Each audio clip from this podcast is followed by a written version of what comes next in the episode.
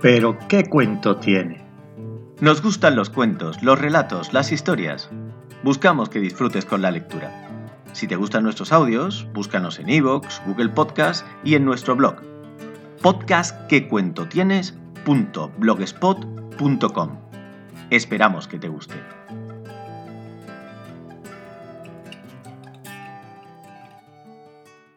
Mil hojas sin ella, de Alex R. Bruce. Siempre me ha encantado cocinar. Aun cuando vivía solo, me gustaba probar recetas nuevas. Pero esa noche cocinaba para Nadia, la profesora del curso de informática al que me apunté cuando me quedé en paro. Llevábamos ya seis meses juntos y a veces aún no me lo creía. Le estaba preparando mi postre estrella, mil hojas de manzana. Mientras amasaba la mezcla sobre la tabla de madera, me asaltó el recuerdo de Mío, mi gatita, mi compañera durante tantos años de soledad. Estuvo conmigo la primera vez que probé la receta. Fue ella quien me dio su beneplácito cuando se lo puse en el bol. Se convirtió en su postre favorito. Venía a la cocina en cuanto percibía el olor a mantequilla e intentaba ayudarme a mezclar los ingredientes. Recordé la mañana en la que apareció convertida en un fantasma polvoriento y los muebles del salón cubiertos de patitas blancas. Había olvidado guardar el paquete de harina y aquella noche alguien había tenido un combate cuerpo a cuerpo con él. Me entró añoranza. Fue muy duro verla enfermar de aquella afección renal y tener que despedirme de ella en tan poco tiempo. Esta noche, cuando cenaba con Nadia, la vi entrar en el comedor, como quien no quiere la cosa, y sentarse a unos metros de distancia de nosotros. Me miraba como diciéndome, ¿Cuándo me vas a poner mi porción de mil hojas? Le hice un breve gesto con la cabeza que quería decir, espera un momento. ¿No ves que estoy con Nadia? Pero no te preocupes, cuando vaya a la cocina te pondré tu trozo. Era agradable tener de nuevo a Miu en casa. Me acompañaba a todos lados, hablábamos de nuestras cosas, dormía la siesta con ella ronroneando sobre el pecho. Aunque sabía que todo aquello no era muy normal. Por algún motivo me sentía culpable de los momentos que disfrutaba con mi compañera del pasado. ¿Has visto mi sujetador? Me preguntó Nadia mientras lo buscaba como una loca por toda la casa. La noche anterior lo había tirado a la basura en un ataque de pánico. Sé que no había sido muy inteligente por mi parte, pero es que no sabía qué hacer. Al llegar a casa nos habíamos dejado llevar y nuestra ropa había quedado repartida por el salón. Horas más tarde me despertaron los ruidos de Miu, que parecía poseída por el mismísimo diablo. La pillé ensañándose con el sujetador de Nadia. Estaba totalmente destrozado, arañado y mordido por todos lados. Sabía que no era casual. A mi gata no le gustaba nadie.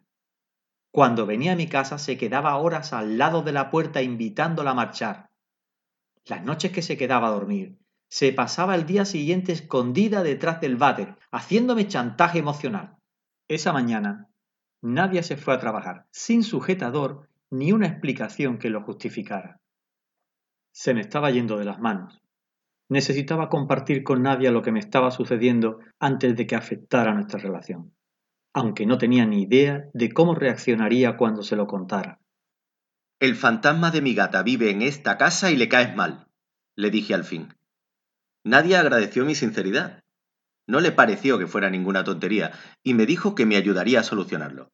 La verdad es que me sentí mucho mejor después de contárselo. Dos días después vino la medium a mi casa. Me pidió que le enseñara fotos de Miu y cualquier objeto que guardara de ella. Le traje su cojín y el bol de la comida, que ahora eh, estaba usando otra vez. Nos pidió que la dejáramos sola. Nadia y yo fuimos a pasear al parque. Nos tomamos un helado para hacer tiempo.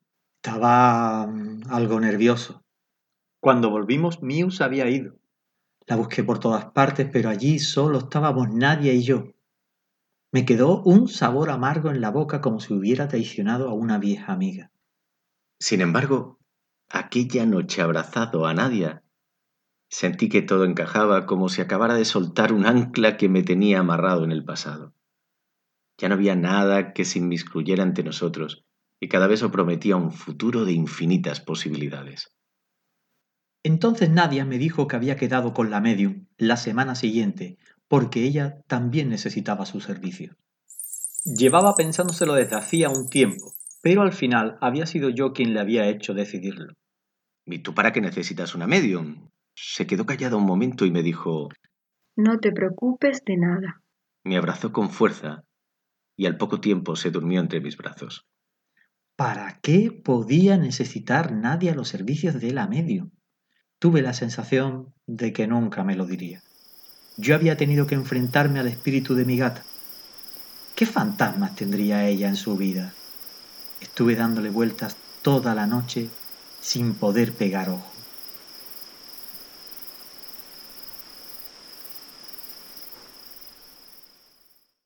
Hasta aquí el cuento de hoy. Gracias por escucharnos. Si te gustan nuestros audios, búscanos en iVoox, Google Podcast y en nuestro blog podcastquecuentotienes.blogspot.com. Esperamos que te guste.